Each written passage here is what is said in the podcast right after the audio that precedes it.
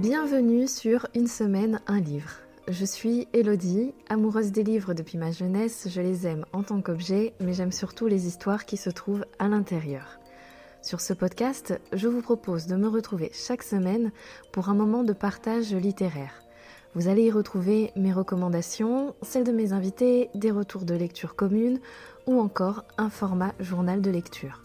Et si ces recommandations font écho en vous, vous les ajouterez peut-être à votre propre bibliothèque.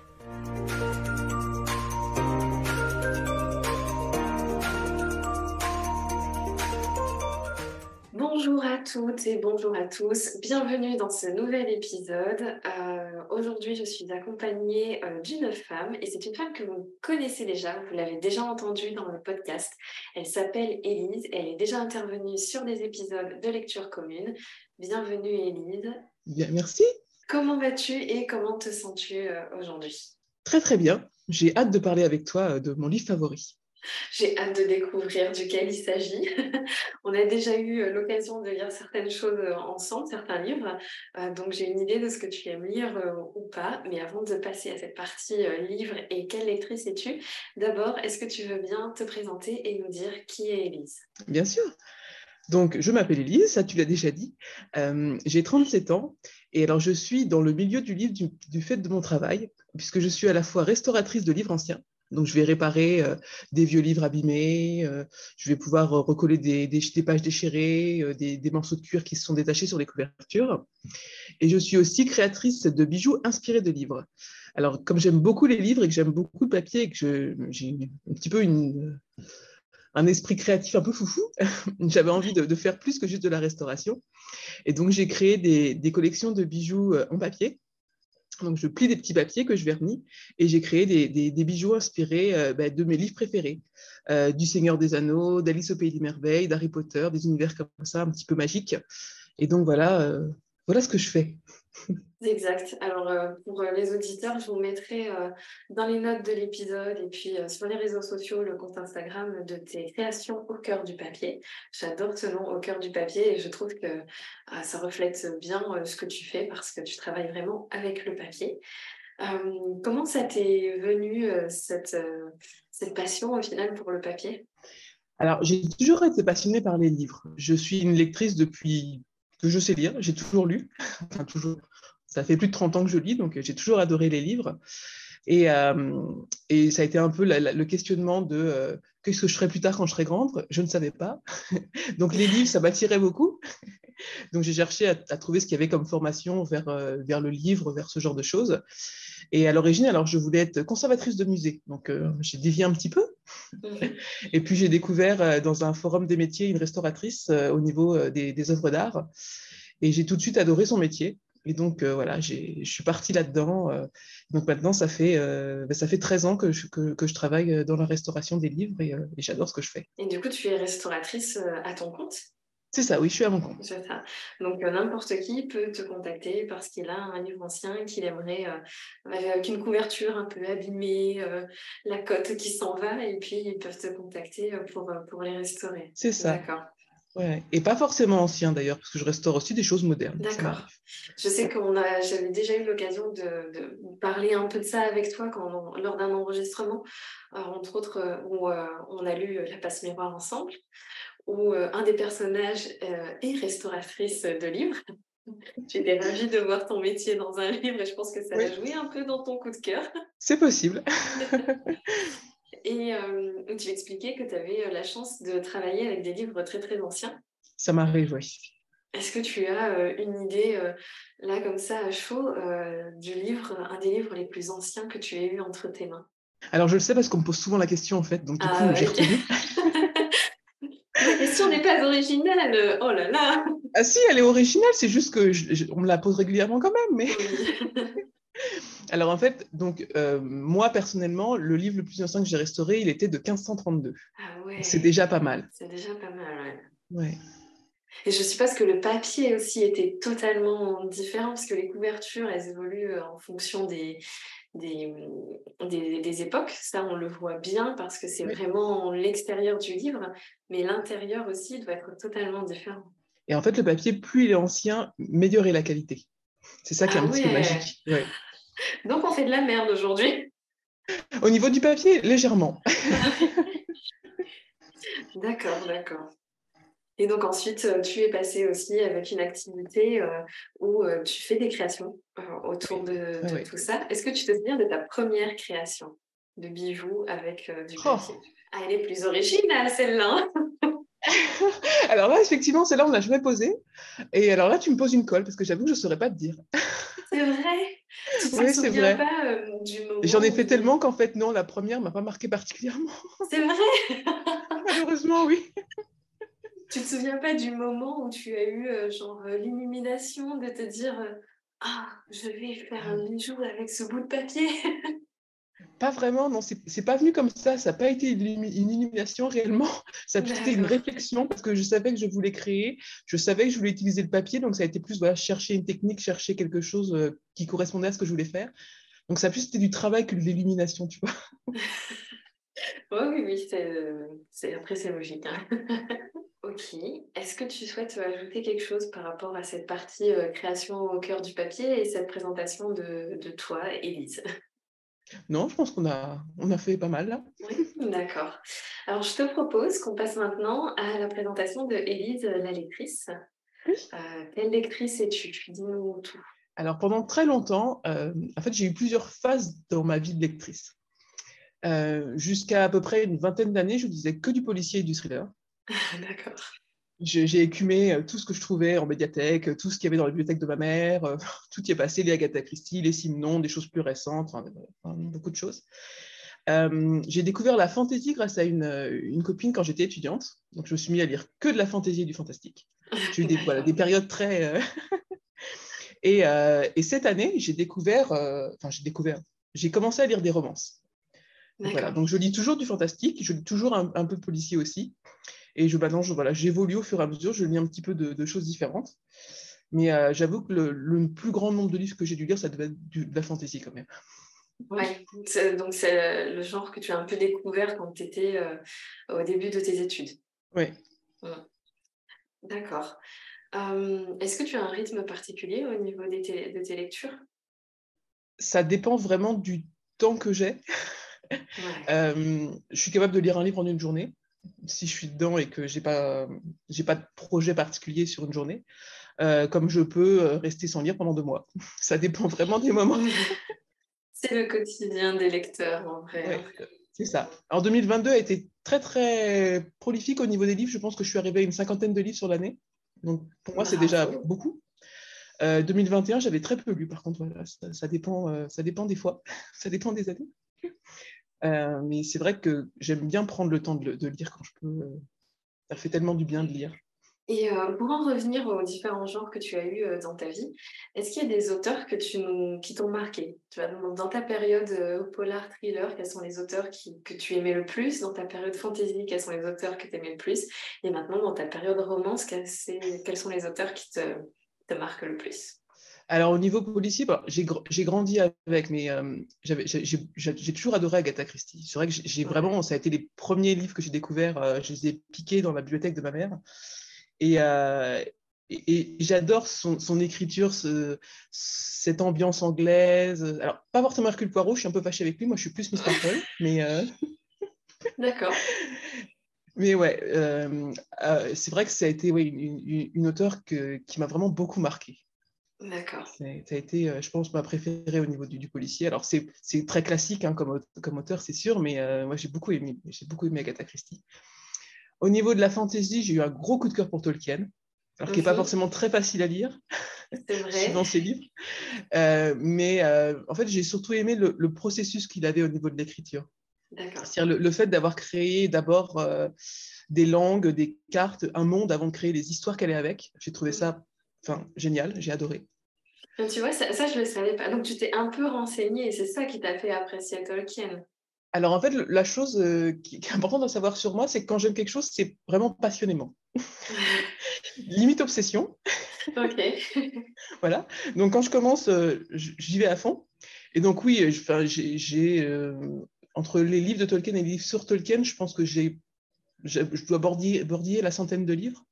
Donc, ouais, j'ai beaucoup de choses. Oui, ok. Alors, plusieurs éditions des mêmes livres, plusieurs, enfin, des, des, des, choses sur les films aussi. Sur, voilà, donc, donc, oui, je, je suis presque une, une fanatique de Tolkien, on va dire ça comme ça. J'irai pas jusque-là, mais peut-être un peu.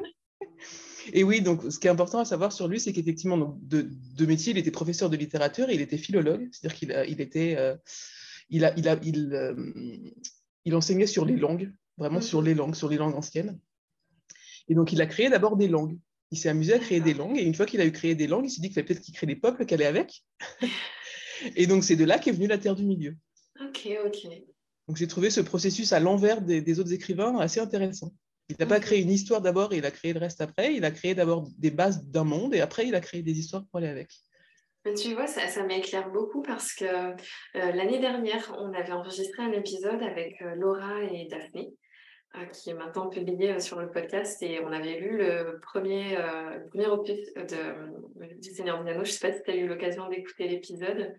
Celui-ci, non, j'avoue, je ne l'ai pas écouté. Je ne t'en veux pas du tout. Euh, tu, vraiment, j'ai presque envie de te dire, en fait, de ne pas l'écouter, je suis particulièrement sévère. Alors, en général, je sais que dans, dans les livres, j'ai tendance à être sévère. J'ai mes auteurs chouchous et je ne suis pas du tout objective. Résultat, si j'aime déjà l'auteur, j'ai tendance à être beaucoup plus tolérante. Et sur les auteurs que je découvre, en revanche, j'ai tendance à être plus sévère. Et, euh, et j'ai été très sévère avec Tolkien. Maintenant que je sais qu'il a créé sa langue avant, j'ai été très sévère. Alors, ce qu'il faut savoir aussi, c'est que d'origine, c'est pas un écrivain, hein, c'est un, c'est un professeur, c'est presque un scientifique de la langue. Donc c'est vrai que du coup, son écriture, elle est quand même très très lourde quand on commence. Oui, c'est il y a beaucoup de longueur. C'était un des plus gros reproches que je lui faisais. Et puis, euh, et puis, après, j'avais fait un choix aussi, peut-être pas du tout stratégique, euh, de commencer pour la première fois la lecture audio avec euh, ce premier tome. Et, et c'est long. Et c'est difficile de suivre la généalogie mm. et la géographie de son monde quand on n'a qu'un support audio. Oui. Donc, ça ne m'a pas aidé à être tolérante. Oui, puis il y, a, il y a beaucoup de poèmes, il y a beaucoup de chansons, il y a beaucoup de choses qui, du coup, à l'audio, doivent pas être non plus très faciles à appréhender. Euh. après, cette partie-là, euh, ça allait. Mais tu vois, toute la construction autour euh, de, bah, de, la Terre du Milieu et des Hobbits, ça, ça, finit par me mettre sous tension parce que j'étais trop, trop facilement perdue. Je confondais des personnages qui ont des sonorités trop proches. Oui. Euh, donc du coup, ça, voilà, ça me fait une, autre expérience et j'ai été plutôt sévère. Toutefois, toutefois, toutefois, j'ai déjà euh, acheté toujours en livre audio euh, le deuxième, le deuxième opus et, j'ai l'intention de l'écouter. J'avoue, je ne sais pas encore quand, mais j'ai l'intention de l'écouter. le plus facile à lire étant le Hobbit, qui est le, premier livre qu'il a publié, qui était pour ses enfants. Donc là, effectivement, c'est beaucoup plus facile à lire. Oui, oui. Puis surtout, je me suis dit, après cette première lecture, même si moi ça me plaît pas, je comprends pourquoi il y a un tel engouement autour de, du Seigneur des Anneaux et du, du peuple des Hobbits. Et du coup, ça m'a surtout donné envie de bah, d'en connaître la totalité et de pas m'arrêter au milieu du chemin, quoi. Oui. même si le chemin est long. Très long. voilà, quelques heures d'écoute. Enfin bon. Donc voilà pour la fantaisie. Et pour la romance, donc euh, ton genre du moment, euh, quels sont les auteurs euh, que tu as en tête? Alors, j'en ai pas encore lu beaucoup, beaucoup jusqu'à maintenant, et j'en ai lu beaucoup surtout en, anglais, en version originale. Donc, des choses qui ne sont pas forcément parues encore en français. Et j'ai eu un coup de cœur pour, pour The Love Hypothesis, qui vient de sortir, lui, en français, et donc pour son auteur Ali Hazelwood, qui est à l'origine une scientifique. Je dois avoir un truc avec les scientifiques quand même. Ça va se voir d'ailleurs dans mon livre préféré. Euh, euh, et, qui écrit en fait des romances dans le milieu scientifique avec des femmes scientifiques. Donc j'ai trouvé ça très très sympa. Et du coup, euh, j'ai lu donc son, le livre qui est, parti qui est sorti en français, je l'ai lu en français. Après, j'ai lu deux autres de ses livres en anglais. Et, et j'adore ce qu'elle écrit. D'accord. Ça m'intéresse beaucoup ce que tu racontes. Parce que j'ai découvert que j'ai moi-même un peu d'appétence pour les autrices, déjà qui euh, donne une place particulière aux femmes euh, dans leurs romans, surtout dans les domaines scientifiques. Et un de mes plus gros coups de cœur de ces dernières années, et j'arrive toujours pas à m'en remettre, c'est une autrice qui a... Oui, je choisis de dire le mot autrice parce que j'aime bien qu'on voit bien, c'est une femme qui écrit. t'as, as raison, tout à fait. donc, elle a écrit un roman qui s'appelle Vers les étoiles, c'est de la science-fiction et c'est même une uchronie où on se passe dans les années 50 et les femmes des années 50 n'ont pas tellement de place mais euh, l'héroïne de ce livre va se faire sa place dans la partie de la conquête spatiale. Et, du coup, c'est une scientifique, c'est une calculatrice. C'est même euh, une pilote qui essaie de se faire sa place. Et du coup, je trouve que ça fait totalement écho à ce que tu nous proposes et à ce que tu, ce que tu viens de nous dire. Et moi, je, je pense que je vais l'ajouter à ma liste parce que ça a déjà grandement éveillé ma curiosité. Et moi, je vais ajouter le tien, la mienne. parce qu'il me donne envie aussi. Parfait. Un bon échange, un, échange de bons procédés. C'est ça. D'accord. Donc, euh, Ali Hazelwood, euh, voilà, une, belle recommandation. Mais ce n'est pas l'objet de cet épisode. Tu as choisi de recommander un autre livre. Alors, c'est le moment de le dévoiler. Quel est le livre que tu nous recommandes? Alors, ça s'appelle Le théorème du perroquet et ça a été écrit par Denis Gage. D'accord. De quoi ça parle? Alors, c'est un roman un petit peu, euh, un petit peu lunaire, on va dire. Il n'y a pas vraiment de, style, enfin, de, genre vraiment auquel on peut le classer. Ça a été beaucoup classé dans le policier, mais en réalité, l'intrigue policière, c'est une espèce de, de prétexte. C'est un livre sur l'histoire des mathématiques, en réalité. C'est un livre qui raconte l'histoire des mathématiques de façon romancée. Donc c'est très particulier. Une, fiction tout de même, mais une fiction, qui s'inspire grandement de l'histoire des mathématiques réelles. Voilà. Oui. D'accord. D'ailleurs, ça a été écrit par un professeur de maths. D'accord. Oh, bah, voilà. tout, tout, tout, se relie, tout est lié. On va suivre un personnage en particulier ou on va juste avoir un point de vue un peu omniscient avec euh, la, frise chronologique de l'histoire des mathématiques? Alors non, il y a une vraie histoire. Ouais. Il y a une vraie histoire. Donc, euh, si on devait résumer, euh, donc c'est l'histoire de Pierre Ruche, qui est un libraire à la retraite euh, qui est en fauteuil roulant et qui vit euh, avec euh, une famille qui est composée de Pierrette, avec ses trois enfants. Pierrette tient l'ancienne librairie de Monsieur Ruche, et donc elle vit avec ses jumeaux Léa et Jonathan et son jeune fils Max. Mhm. Et ils vivent donc tous les, tous les cinq ensemble. Et donc en fait l'histoire suit l'histoire des maths par un prétexte qui est que Monsieur Ruche reçoit une lettre d'un de ses anciens amis, qui lui est mathématicien, et qui lui dit qu'il va lui envoyer sa collection de livres de maths euh, et que derrière, il y a une, une énigme qu'il faut qu'il résolve. Donc ça part de, ça.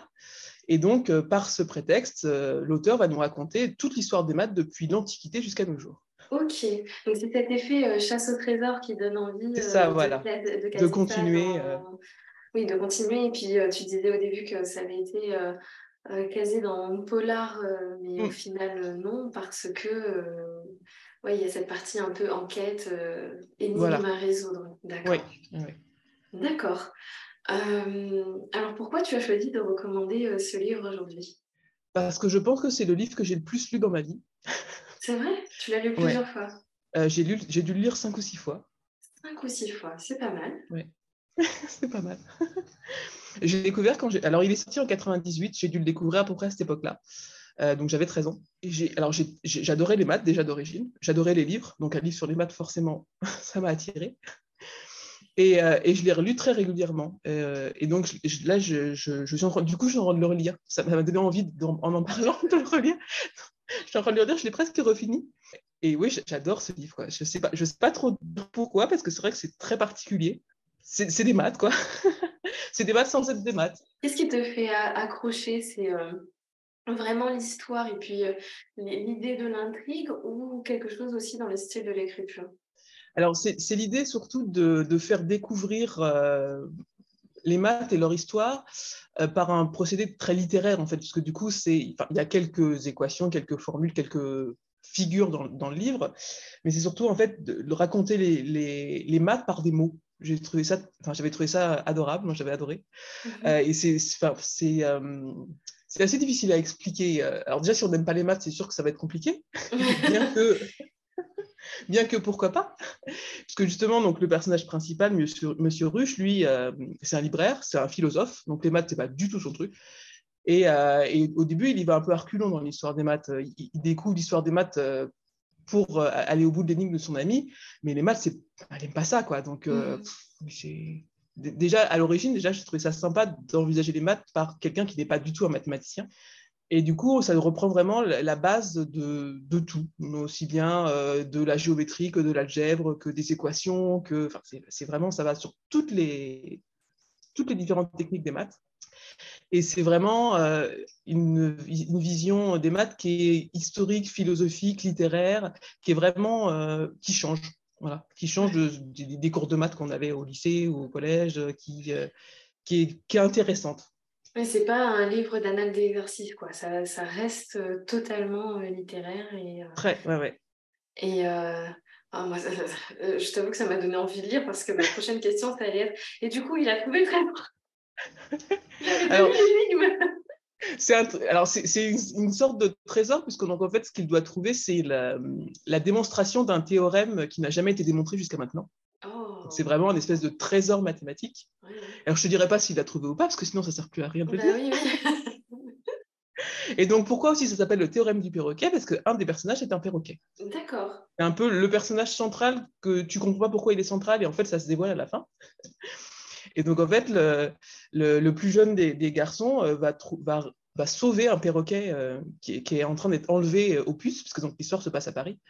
Et, donc, ce perroquet, qui est un perroquet qui est un grand, grand bavard, qui raconte beaucoup de choses, qui, fait partie de l'histoire vraiment, de partie, vraiment partie intégrante de l'histoire. et, c'est un perroquet qui aime les maths aussi. C'est rigolo, ça. oui, parce que les perroquets, normalement, ça aime parler et manger, ça peut pas aimer autre chose. C'est un perroquet génie, voilà. Oui, oui, oui. Il en faut de tout, des perroquets cons aussi et des perroquets géniaux. D'accord. Oui, parce que ça allait être ma prochaine question justement du euh, mais pourquoi le perroquet? Euh, Ok, donc c'est un roman qui se déroule euh, à Paris. Qui se déroule à Paris, donc qui se déroule dans les années 90. D'accord. Il n'y a pas vraiment de date, mais ça se passe dans les années 90, donc c'est plutôt contemporain. Et donc ça se passe à Montmartre, et puis, on visite aussi bien le Louvre que la BNF, donc la Bibliothèque nationale, que euh, l'Institut du monde arabe, euh, tous les, lieux euh, des sciences, des études sur Paris. alors, moi, en plus, comme j'ai fait mes études à Paris, en le relisant, je me rends compte que vraiment, c'est tous les lieux que je fréquentais quand j'étais étudiante. Quoi. C'est rigolo.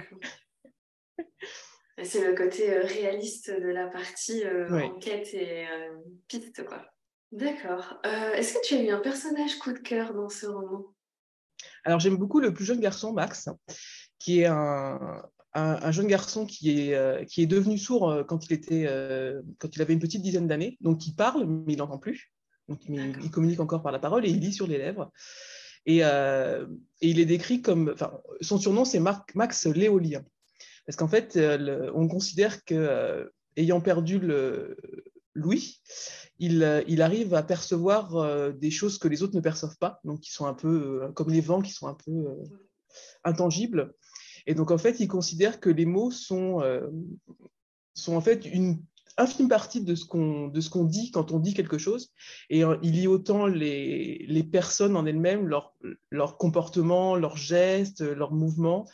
Et c'est un, un, personnage qui, du coup, est très, très sensible et euh, que j'ai beaucoup aimé, qui est, euh, qui est très intéressant et, euh, qui, oui, qui, qui est vraiment... il est attachant, il a l'air attachant. Il est voilà, très attachant, oui. Ouais. Mm. Très, très. Donc, comme en plus c'est lui qui sauve le perroquet, il, va, il va se lier avec ce perroquet qui ne peut pas comprendre, puisqu'il ne peut pas lire sur les, sur les lèvres du bec. Enfin, il n'y a pas de lèvres sur un bec, donc il ne peut pas le comprendre. Et donc, du coup, ça fait une relation assez amusante avec un perroquet qui parle beaucoup et un garçon qui ne peut pas l'entendre. Oui, d'accord. Ok. Et euh, tu disais que toi, tu l'as lu euh, très jeune, quand tu avais 13 ans. Oui. Euh, du coup, c'est un roman qui est adapté même aux, plus jeunes des lecteurs. Quoi. Je pense qu'il est adapté, oui. Alors, il faut, faut, déjà comprendre un minimum des termes de maths qui sont utilisés, mais je pense que dès 12-13 ans, il n'y a pas de problème. Oui, quand tu as déjà entendu parler du théorème de Pythagore, ça va. Voilà, c'est ça. tu as une idée que les théorèmes, ça peut être un peu traumatisant ou pas? Soit tu t'entends bien avec les théorèmes, t'es pas trop traumatisé, soit vous vous entendez pas et t'es traumatisé. Mais là, justement, par exemple, le théorème de Pythagore, qui est un des, des, premiers trucs qu'on voit dans le livre, il est expliqué de façon très rigolote, justement, donc euh, par, ah. par des, des, choses très concrètes, par, ah, par, des choses mathématiques, quoi. C'est ça qui est amusant. En même temps, moi, les maths, je trouve ça amusant, donc je suis un peu bizarre. Je, fais partie de cette équipe. Euh, bon, bah, c'est bon alors. J'ai fait des études scientifiques jusqu'au bout. Et j'ai essayé de garder les maths le plus longtemps dans ma vie. D'accord. Je comprends. Euh, est-ce que tu as envie d'ajouter quelque chose pour donner envie à nos auditeurs d'aller lire le livre que tu nous recommandes? Ah, Ajouter quelque chose euh, bah Non, je pense que j'ai dit tout ce que j'avais envie de dire. et, en, le relisant, je me rends compte que c'est, je pense, le, livre qui m'a qui m'a pas donné envie de faire des maths parce que j'aimais déjà les maths avant, euh, mais qui m'a vraiment envie d'en apprendre, donné envie d'en apprendre plus sur le, enfin, pas juste les maths en elles-mêmes, mais tout ce qu'il y avait autour, quoi. Ouais, sur l'histoire des maths qui a euh, révolutionné. Voilà. et puis ce qu'on peut en faire, pas, pas juste euh, les maths pures et dures que, qu'on voyait à l'école, quoi, mais vraiment ce qu'on peut en faire dans le monde réel, ce à quoi ça s'applique. Et je pense que ça peut être une bonne idée de lecture pour les jeunes qui aiment, enfin, qui aiment un peu déjà les, les, matières scientifiques ou pas d'ailleurs. Peut-être ça, ça, peut leur ouvrir l'horizon sur des choses qu'ils ne connaissent pas. Euh. Et puis mhm. pour les adultes, qui ont envie de découvrir ce que c'est que, que, les maths. C'est ça. Euh, ça dépend de la relation qu'on a, parce que certains sont vraiment traumatisés par ça. Moi, je sais pas mon cas, j'ai adoré. Et alors, quand je suis passée dans le supérieur et qu'on me parlait d'espace vectoriel, mais j'avais l'impression d'être sur un nuage, euh, je sais que je ne suis pas euh, comme la majorité des gens. Les espaces vectoriels me manquent terriblement au quotidien. mais mais je sais que chacun a sa relation différente par rapport à ça et je comprends que certains soient traumatisés. Oui, oui, oui.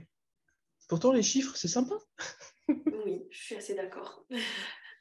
Eh bien, merci pour cette recommandation qui pourrait faire plaisir aux amoureux des maths et aux amoureux de la lecture.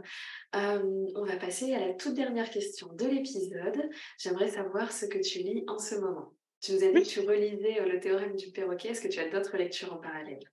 Oui. Euh, en fait, j'ai trois lectures en même temps. Bravo Euh, je suis en train de finir le tome 2 de Blackwater. Ah, je sais que toi, tu as fini, mais moi, j'ai pas encore tout à fait fini. D'accord, c'est vrai. Euh, et je suis en train de lire aussi une romance de Noël euh, qui s'appelle One Last Gift, qui est de Emily Stone, donc pour l'instant, n'a pas été traduite en français. alors, j'ai commencé il y a quelques jours, donc j'ai lu une trentaine de pages pour l'instant, mais je trouve ça très sympa. D'accord, romance de Noël. C'est vrai que c'est notre thème de, de lecture pour, euh, pour le mois de décembre. Pour ceux qui nous écoutent, euh, on fait cet enregistrement, on est le 12 décembre 2022.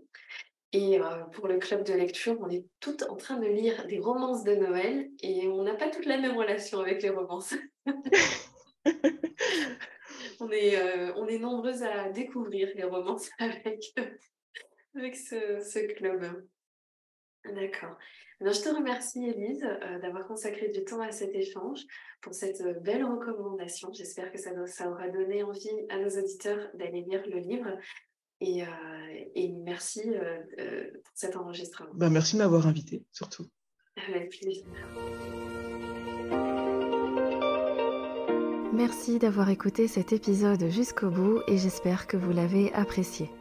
D'ailleurs, si vous aimez le contenu que je vous propose, n'hésitez pas à lui laisser une note sur Spotify ou à le commenter et à le noter sur Apple Podcast et surtout à le partager autour de vous. C'est vraiment le meilleur moyen pour le podcast de gagner en visibilité. Vous trouverez dans les notes de l'épisode tous les éléments qui le concernent, le livre dont on a parlé, ou retrouver mes invités et également les différents comptes réseaux sociaux du podcast. Et maintenant, il ne me reste plus qu'à vous souhaiter une bonne semaine, de bonnes lectures et à vous donner rendez-vous la semaine prochaine pour un nouvel épisode.